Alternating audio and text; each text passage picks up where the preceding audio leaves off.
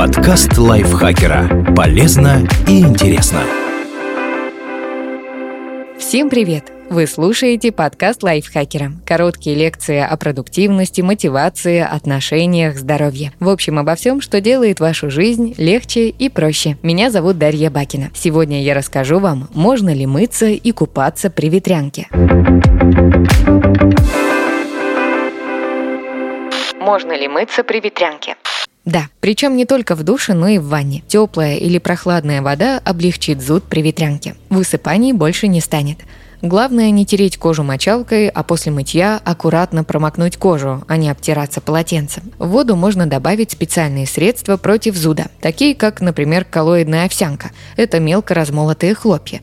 Их можно купить в аптеке в виде лосьона для ванны или сделать самому. Если же у вас высокая температура и нет сил дойти до душа, то запланированное мытье можно пропустить. Ничего страшного от этого не произойдет. Чтобы занести бактериальную инфекцию, надо не мыться достаточно долго.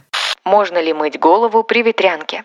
Да, Сама по себе вода никак не вредит состоянию кожи, но не стоит пользоваться шампунями с большим количеством отдушек и красителей, чтобы не провоцировать раздражение. Можно ли купаться в водоемах при ветрянке? Нет. Пузырьки при ветрянке лопаются, и на коже появляются повреждения. Они становятся входными воротами для возбудителей инфекций, которые могут жить в пресных и соленых водоемах. С любыми открытыми ранами в воду лучше не соваться. Можно ли купаться в бассейнах при ветрянке? Не стоит. В общественные бассейны точно не надо приходить с острыми вирусными заболеваниями, но и от купания в собственном стоит воздержаться. Врачи не рекомендуют купаться с повреждениями кожи, чтобы не усугубить ее состояние. Спасибо Полине Жариковой за этот текст. Подписывайтесь на подкаст Лайфхакера на всех платформах, чтобы не пропустить новые эпизоды. Ставьте ему лайки и звездочки. Это помогает узнать о нас новым слушателям. А еще включайте наш подкаст «Слушай, это просто». Он объясняет сложные вещи доступным языком. На этом я с вами прощаюсь. Пока.